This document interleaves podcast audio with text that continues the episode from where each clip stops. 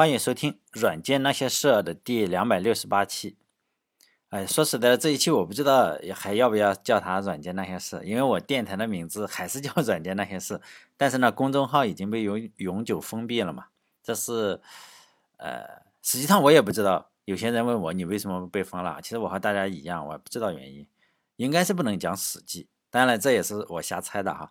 新的公众号我又注册了一个叫“忽软忽硬”，就是如果。呃，你觉得我做的电台还可以的话，希望关注一下我的新的公众号“忽软忽硬”，就是忽然讲软件，忽然讲硬件。以前的话是有接近两万个关注者，现在咱找回来了几百个人，非常的令人沮丧哈，感觉一夜回到了五年前。实际上，你说你关注了我有什么好处呢？实际上也没什么好处，它就是电台的一个文本。实际上我的文本也在我的网站上有，呃，但这也说明了我前几期啊，我意识到哎，不能讲。不能，我曾经意识到过我不能讲中国的事情，所以呢，我一直不讲中国的事情。我也意识到我不能讲日日本的事情，所以呢，我，呃，我请求大家，哎，你不要举报。实际上也正式说明了，我请求是没用的，是吧？我又自作多情了，想举报你的人实际上是不会手下留情的。不过呢，生活还是要继续，是吧？这一期呢，还是接着两百六十七期吧，继续讲索尼的故事。这一期主要是讲一下索尼 创始人的家族。跟我以前做电台一样，我经常喜欢去研究人家的家族，看看他年轻时啊受到什么教育啊，会对他有什么影响哈。索尼创始人的家族，呃，创始人盛田昭夫啊，出生在一个非常非常非常富裕的家庭，他的家族是世世代代是做酒的。如果盛田昭夫不去做这个索尼的话，而是去做酒的话，他就是第十五代传人，叫非物质文化遗产第十五代传人。但是呢，他没有选择去做酒。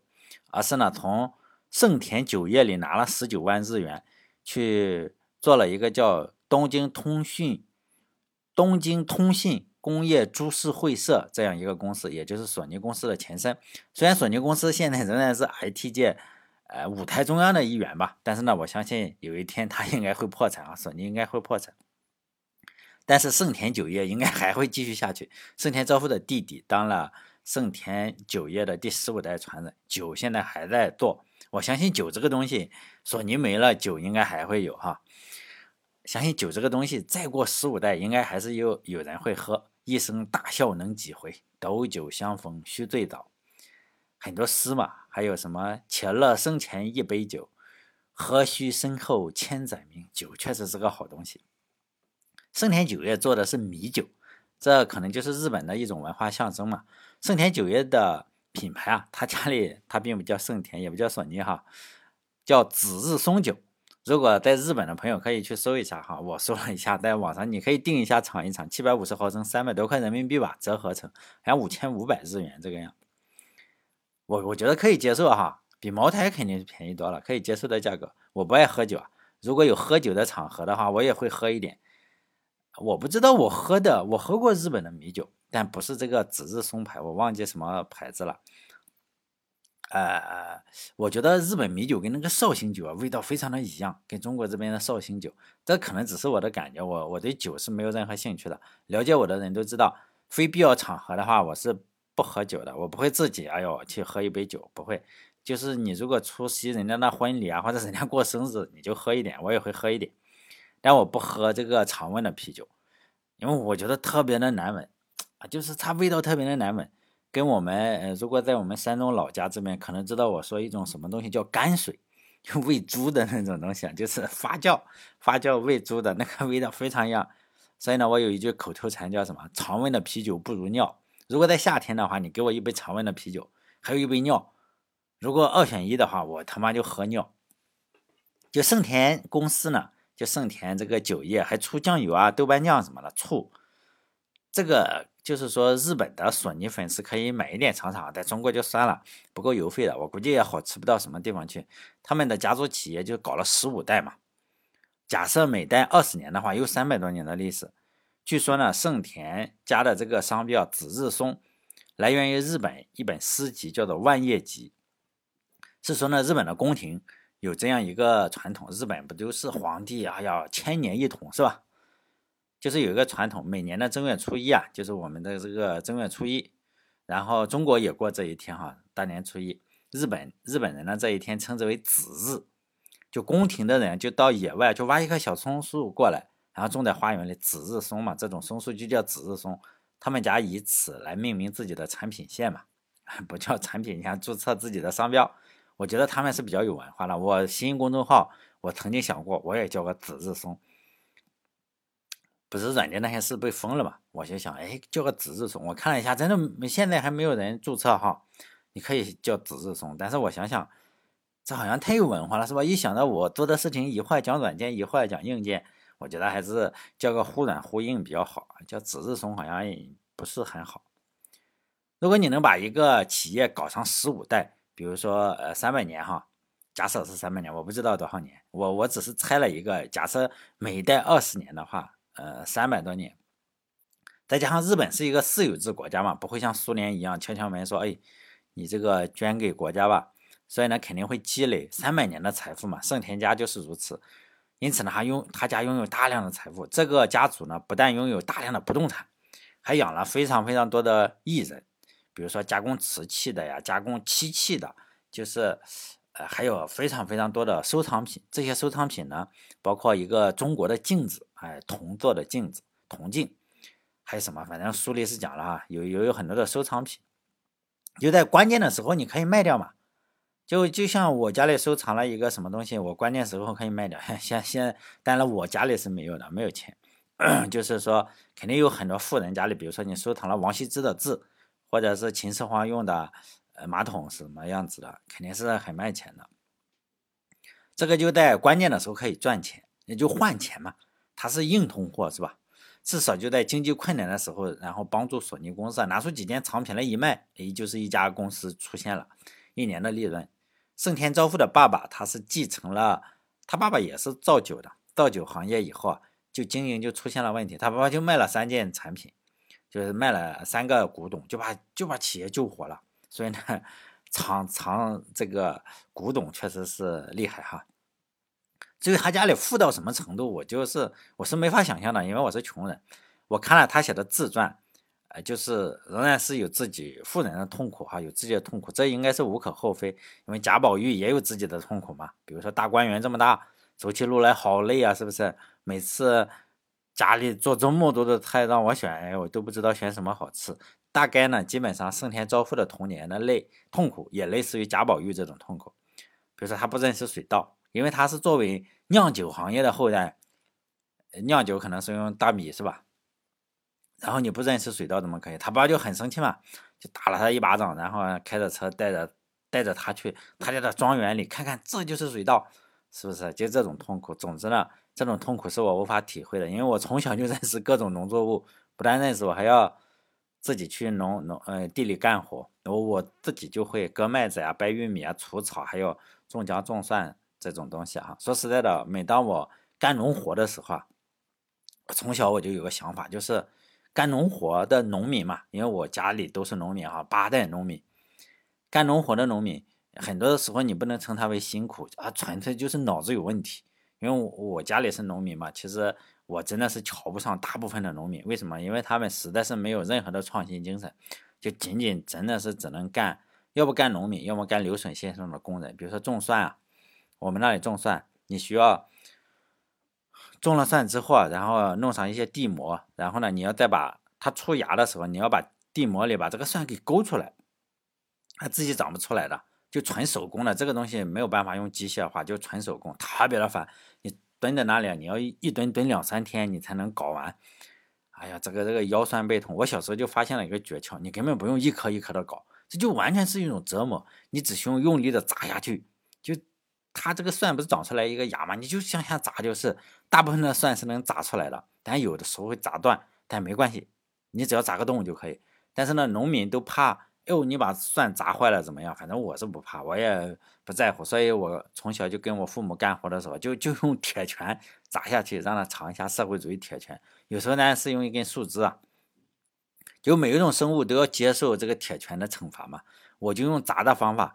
因为我父母都是小心翼翼的嘛，一根一根的勾出来，我就是砸下去，我不我不在乎它死活，然后我砸下去，它就出来了，大部分都出来，可能百分之九十出来，只有一小部分会断掉，就断掉了，它还会再长出来。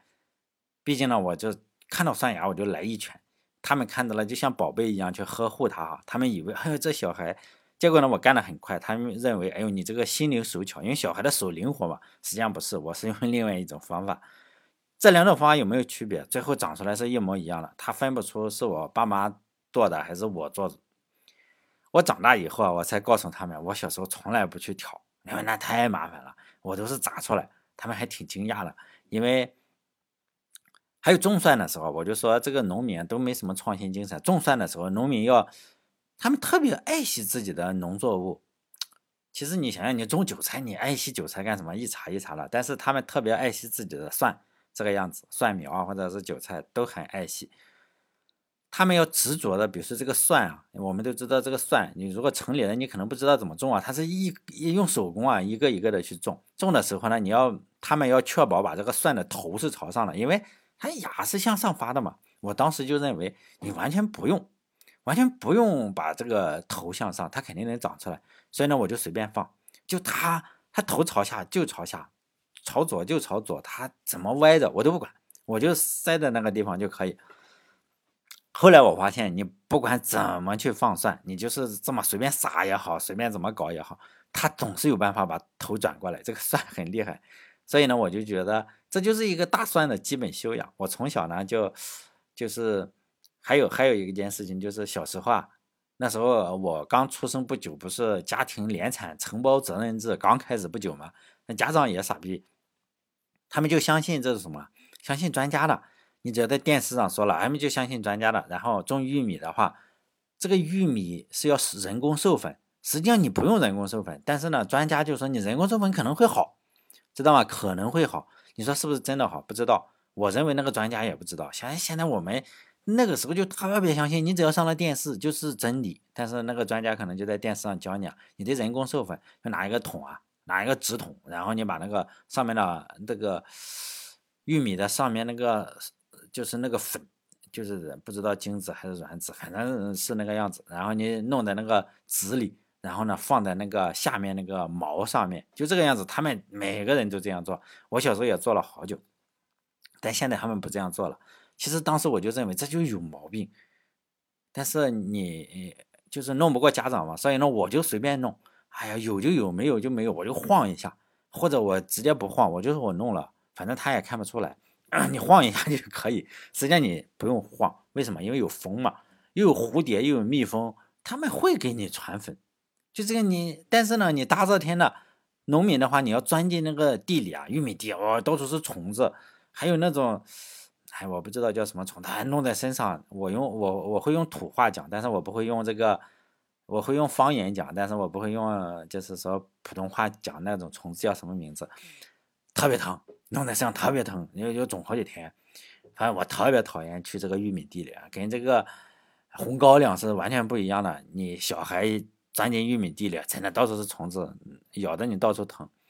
所以呢，现在这个农村人都不不去弄这个人工授粉了，因为为什么？因为没什么用，就是你瞎耽误功夫，就这个样子。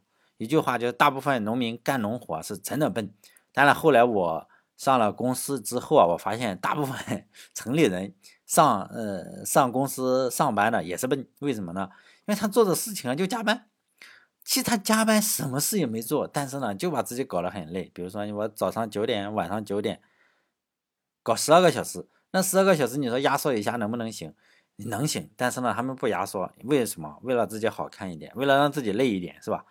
农民也是这个样子，他们就是做完全没有任何用的事情，可能很多中国人都是这个样子，所以有时候我也很崩溃，是吧？我不喜欢，不喜欢这样上班，是吧？哎，说了这么多，总之呢，人家盛田昭夫是富人嘛，我没有那那方面的苦难，他是他认为他的苦难，我没有办法认为，因为我太穷了。当然了，他一生可能也没有认识到我这种人的苦难，是吧？去去玉米地里或者呃大蒜地里去干活，这种苦难。盛田昭夫说，他还有个痛苦，是从十岁开始，他就要参加家庭企业的董事会。这个咱也不知道。你说你十岁，你需要去参加董事会，每次开会要坐在旁边旁听，确实应该是比较痛苦吧，是吧？但他的父亲坚持要他在旁边开会。后来他长大了一点，他父父亲就给了他很多钱嘛，让他去周游世界。你去一下韩国呀，去一下周围什么，去美国，就就这种地方，欧洲什么的，你去转一转。他父母给了他很多钱，让他去周游世界。这一点我倒想起来，有点像司马迁的父亲哈，给了他很多的钱，让司马迁去周游全国。我讲《史记》了，我讲《史记》的时候，我很想讲《史记》，他确实去了很多的地方。关于旅游和读书的话，中国不是有一句古话叫做“秀才不出门，便知天下事”吗？还有另外一句话叫做。读万卷书，行万里路，胸中脱去尘浊，自然丘壑内隐。这句话实际上是明朝的董其昌说的，画画的一个人哈，董其昌。后来呢，这句话被各种大聪明们修改了，目前流行的叫什么？读万卷书不如行万里路。一说旅游呢，就是我行了，我坐着飞机行了一万里路，就相当于读了呃万卷书，就是还比万卷书要好。你坐你坐个飞机一小时那么多里路是吧？还有另一句话叫做“行万里路，不如阅人无数”。你可以不停的约呀，不停的什么，你行了一万里路，还不如阅人无数。结果呢，阅人无数还不如名家指路，就是你看那么多人，还不如你找一个老师是吧，帮你整一下。反正这些大聪明，你想象不到的事情是吧？还名家指路。像这个盛田昭夫的私人生活，咱们也就不去讲了，因为他的书上我就看一下，我觉得 确实很奢华。大家可以找一下索尼的这个什么日本制造啊，就索尼写的这些书啊，你去看一下，他索尼的书特别多，你随便哪一本都会讲一下他的生活嘛，就特别的，呃，特别的贾宝玉。你如果找不到的话，你就去看《红楼梦》嘛。当我看盛田昭夫的书的时候，总是情不自禁的想到贾宝玉，我就觉得这就是个贾宝玉，可能是我对富人这个上限的理解啊。用一句话来说，就是白玉为堂，金作马。你想一想，一九。那才那哪个年代，两辆汽车是不是？现在我们才能买得起汽车，他那时候就有汽车，他还读了很多的书，走了很多的路。作为穷人的话，我实在是没法想象，因此我就不多说了。大家尽情的发挥你自己的想象力。你是富人的话，你可能觉得，哎，跟我小时候一样。你如果是穷人的话，可能就想，哎呦，他们家干农活肯定是用金的扁担或者金锄头，就是想象不到的事情。这种我也不想想了。实在读不懂《红楼梦》的话，就买一本《小时代》，郭敬明的《小时代》也是富人生活，是吧？上流社会。接下来的话，我倒是想讲一下，因为他读了很多的书，还有旅游的事情嘛。就之前的话，我一直觉得，你读书很多的人嘛，或者旅游很多的人，普遍的话要，你跟他交流的话要好一点，或者说话要呃好一点，他不会经常骂你。后来随着年龄的增长，我现在对这些人的想法就是保守了很多嘛。我发现很多人读书也好，还是旅游也好。并不像司马迁或者徐霞客，大家知道徐霞客吧？就 特别厉害啊！中国的徐霞客，还有盛田昭夫这些人，这些人怎么说呢？哈，这些人就是有有爱心嘛。但是很多的人也读了很多的书，也旅游了很多的地方，但他们读书啊是为了发现别人的错误。无论什么书，比如说我说我讲《史记》，他们说《史记》中国第一大伪史，这就是伪书，是不是？他先想到的就是伪书，你这个就是伪史，就这个样子。无论什么书嘛，他就是以自己的价值观做出判断，像老师判卷子一样嘛。这个对，司马迁垃圾，为什么全是伪史？为什么呢？你怎么知道？呃，这个这个时候呢，他那时候也是编的嘛，就伪史，反正就是这个样子嘛。就是呢，结果呢，这样看书的话，你就会发现。你看人人家任何的书，包括你听我电台，先要个举报，或者你听我的，呃，听看人家的东西，你都点举报也好，还是骂人家也好，你就会发现你就是个老师嘛，做价值判断，这个好，这个不好，这个好，这个不好。因此呢，你做的事情都是在根据你自己的标准去对人家做价值判断，结果呢，你的价值观就越来越强烈嘛。就是说，你你就是标准啊，你就是标准，你不会有错。你你判断任何人的正确和错误，就大家就是 你读的越多，答案就越清晰，价值观越强烈。大家知道希特勒吧？这个家伙，二战的那个希特勒，这个家伙也超级爱看书，他一生读了一万多本书。有人就研究过他读的这些书嘛，出版了一本书，叫做《希特勒的私人图书馆》，英文名叫做《Hitler's Private Library》。就是希特勒是真的爱读书啊，他。他读书爱到什么地方？他不但自己读书，他还希望他的呃国社党的党员读书。他人家党员证上，我不是党员，我也不知道党员证上应该印印什么东西啊。但是他的党员证上印什么书单，就是推荐你读哪些书。这也确实是哈，爱读书的一个党。希特勒早年读过一些，就有人专门写过这本书嘛，是一个美国人研究。他读的这一万多本书到底怎么样子哈？希特勒早年的时候是读过一些艺术类的书，毕竟他是学美术的嘛，考不上学，后来去搞二战了。他还尝试写过这个歌剧和小说，后来发现搞不了，智商太高就放弃了。他就转而读什么呢？政治和就是军事的书。呃，如果他能从从这个军事和政治类的书上吸取营养的话，他也不会成为现在就是说给人类造成这么大。灾害的一个魔王，但是呢，他读书就是他要批判写书的这个人跟他的价值观，他基本上就是，比如说他读甘地的书，甘地的书，甘地的作品基本上都比较平和的，他就在书中写书评，他像这个呃脂砚斋评这个《红楼梦》一样，就写眉批啊，写夹批啊，写什么批哈，就是我也喜欢读《红楼梦》，我什么都都读一点，呃，但我我我应该嗯。没能力成为希特勒哈，大家也可以说我这个三观不太正或者正不正的，呃，就是说希特勒也是类似于脂砚斋评《红楼梦》哈，就是有眉批，有这个什么批的，他经常批什么，看到甘地他就骂甘地是个笨蛋嘛，你什么非暴力不合作，就是要暴力，就是干美国佬。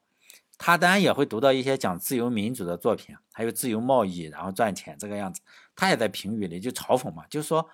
哎呀，什么自由民主都是假的！哎呀，所谓的自由民主就是自由贸易能赚钱的，他也不相信自由贸易能赚什么钱，就是赚钱呢就抢，是不是？他基本上后来就是要抢嘛。连希特勒，他在在书中可能我们一直都说，哎呦，他这个希特勒的精神领袖是谁呢？是尼采，这应该是假的。为什么呢？因为他读尼采的书不多。他读的最多的书，写笔记最多，哎呀，赞扬最多的人呢，哈。其实我们人都是这个样子，大家一说，哎呦，希特勒的精神领袖是尼采，我们也不管。就是后来人家这个人专门研究了，说应该不是尼采，他读尼采的东西啊都读不懂，或者买了之后不看，就是里面没有没有画画点点。而另外一个哲学家叫费希特，这个人呢，他最喜欢。就尼采的哲学实际上是考虑人类的痛苦嘛？他尼采不是种族主义者，但是这个费希特是个种族主义者。费希特搞的那一套叫什么？德国例外论，就是讲我们德国跟你们那些穷逼国家或傻逼国家不同。他主张的是德国无论从语言到思维上跟其他国家不同，跟美国不同，跟波兰不同，跟英国不同，跟法国不同，就我们自己一套德国模式，叫德国模式哈。费希特搞的叫。德国例外论，哎，这非常的符合希特勒的胃口，因为他就在这个费希特的著作上留下了数百页的眉批，哎呀，每一个都赞扬，说的太对了。我们德国就是要搞自己的模式，跟人家不同。于是呢，他当上了总理，实际上他应该是总理，但是他不要求人家不能喊我总理，为什么呢？他要求部下和德国人称他为什么？我们大家都知道哈，元首，一定要称呼我为元首。别的国家人家叫总理啊，总统，为什么呢？那这就是有问题。为什么呢？因为他主张的是什么？我前面讲了，无论从语言到思维上，咱们跟其他国家不同，人家叫这，我们就不能叫这，他都有一套自己的德国模式。其他的称呼他还考证过啊，他瞎扯，可能是总统也好，总理也好，来自于哪里？拉丁语。但是元首这个词呢，就是德国纯正的德国语，德语。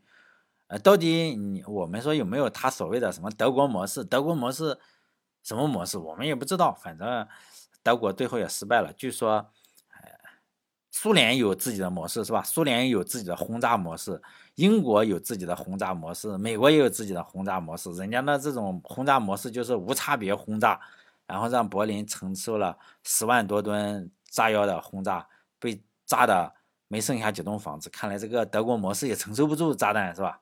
所以你很难讲什么是德国模式，反正他自己相信就可以。就每个人都有自己的爱好嘛，小胡子希特勒也不例外。他喜欢读什么？另外一种书就是种族主义的书，他自己床头书啊，每个人都有床头书啊。我床头书可能是《金瓶梅》，他自己的床头书就美国种族主义者的叫 Madison Grant 写的这个《The Passing of the Great Race》，翻译成中文应该是一个伟大种族的逝去。在这本书里呢，他说犹太人啊，就这个不是希特勒，希特勒起码也认为他说犹太人、波兰人就是一个蛮族，就该死，就是破坏他破坏什么？他破坏白人的血统。但是呢，白人他认为是日耳曼人。其他人，英国人算不算呢？英国人是被污染过了，所以他打法国人也被污染过了，就是已经不再是神圣的了。但是他又傻逼呵呵的认为意大利人还比较神圣，这个也比较奇怪，为什么啊？所以呢，他特他还特别喜欢就是美国造汽车的那个福特，福特也是个种族主义者，他福特就比较讨厌犹太人嘛。就目前我们今天还有人还有人特别喜欢看这个福特写的书啊。也不是书，他办了一份报纸，实际上是就是就是讲犹太人那些段子啊，或者就是犹太人控制了这个什么会啊，什么学生会那个什么会，反正就是各种会嘛，就他们就是控制了一切。就我们都知道，哎呦，现在这个世世世界是被什么骷髅会控制的，还是什么控制的？反正就是这些东西嘛。他特别相信希特勒，也特别相信，知道吗？相信 就是这个这个福特造汽车福特这个讲的。好多的中国人都相信了，都相信这个种族优劣，就是说，而且中国人更把这个种族优劣推进了一步，就是人家只相信你这个种族优劣，就是你是日耳曼民族就优等，像我们这个汉族，汉族也假设是优等，但是你出生在不同地方的汉族是不一样的优等，比如说你出生在河南、河北，还是北上广深或者山东。就决定了你是不是个骗子，是不是个弱智，是不是就是高分低能，就这个样子。幸亏这些人呢没有这个希特勒的能力哈，只能口嗨一下。所以呢，读书多。如果有这种心态的话，像希特勒这种心态，读书越多，反而觉得自己越来越正确嘛，最后成为了希特勒。但旅游也是这个样子，有些人就去外地旅游嘛。我们讲到了这个。嗯，人家这个盛田昭夫啊，去旅游，人家都看到了美好的风景，真的了解了那个国家的国度，坐了那里的汽车，也没有因此觉得哦那个地方好落后。他来过这个中国东北，也没有呃对中国东北进行侮辱，也没有对韩国、朝鲜进行侮辱，就是说还是那里很好。起码在书里，人家确实是这个心态就很好。哎呦，这个这个世界很好，为这个社会做出贡献，所以呢，他一直觉得。政府在骗其他的人，因为他见过。像旅游也是这个样子，就我们去外地旅游嘛，去留学，很多的有钱人去外国留学，可能从初中就出去了，最后搞了半天，最后回来觉得就别的那个地方的生活习俗啊，别人的文化都不好，就转了一圈呢，结果发现家里最好，就别人的食物也不好，就是我吃不惯四川的，或者我吃不惯哪里的，这食物不好，人家四川也挺好吃，但他觉得我不行，我受不了。就文化也是糟粕，哎呀，那个南方啊不行，或者是河南不行，或者是山东不行，就这个样子，或者东北不行哈，就看怎么看，哎呦，就是脚底下这片土地最亲切，就这个样子。中国又把这个推进了很多的中国人又推进了一步。希特勒也有点如此，他去过很多地方，他学过美术，因此他对艺术有自己的见解，对建筑也有自己的见解。他觉得建筑是哪种最好，就是德国柏林的那种。德意志条顿式、条顿武士风格的那种最好，其他的都是垃圾。所以呢，他特别讨厌哪种有圆弧形的地中海风格的那种，哎，有点圆弧又有点就是阿拉伯风格的那种，就特别讨厌，他看不上。因此呢，他就都都给你干掉。就这样，结果呢，他手下有个叫奥斯邦的，然后就把不复合希特勒就喜欢直来直去直男哈，有那种不好的，他就把那些全拆了。结果奥斯邦后来还是个犹太人，也挺逗，最后还逃跑了。也不得不说哈，嗯，但他希特勒还对饮食有各方面的要求，因为他自己他自己是个那种非常有自律的人，他不吸烟不喝酒，不知道喝不喝酒哈，啊还找情妇，嗯，反正是有情妇，反正不吸烟嘛，他特别讨厌吸烟的，然后呢他就看到吸烟的还受不了，然后呢就。结果呢，德国成了世界上第一个吸烟的、第一个戒烟的国家吧，只是效果非常的差。在他的戒烟政策之下，两年的吸烟量就增加了一倍，好像多少多少根，到了多少根，好像从五一千多根到了两千多根啊，平均每个人哈吸烟的。我觉得这主要可能是打仗，你打的越来越拉胯，他们德国人民是吧？给愁的，你这个打仗又不行，又吹起牛逼来。所以呢，可能愁的天天吸烟了。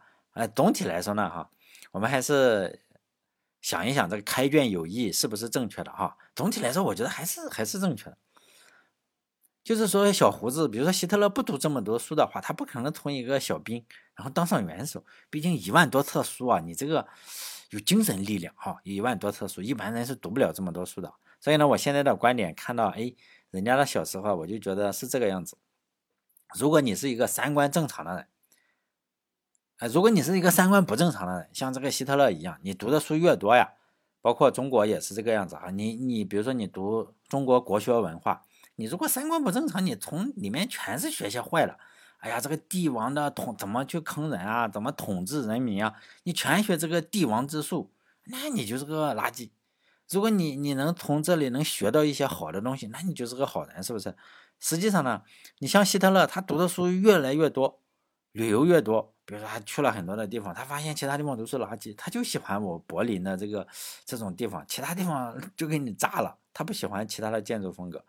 他留学越多呢，只会只会让三观不正的人啊，读书越多，旅游越多，就成为一个加强版的坏蛋，就是有加强版。如果你是一个三观正常的人，你读书越多，可能你就到处吸收嘛。哎呀，觉得这里可取，哎呀，我去过那个地方，我觉得四川也不错呀。或者我觉得，呃，你去了四川也好，还是去了海南也好，去了东北也好，你总是能找到有可取的地方，那你就是一个平和的人嘛。你不会说越来越想，还是我老家最好。就是结果呢，就会成成为一个有能力的加强版的好人。所以呢，基于这种情况的话，我仍然是觉得你读书跟旅游还是对你个人有好处的。要么成为加强版的坏蛋，要么成为加强版的好人。好嘞，这一期就到这里，再见。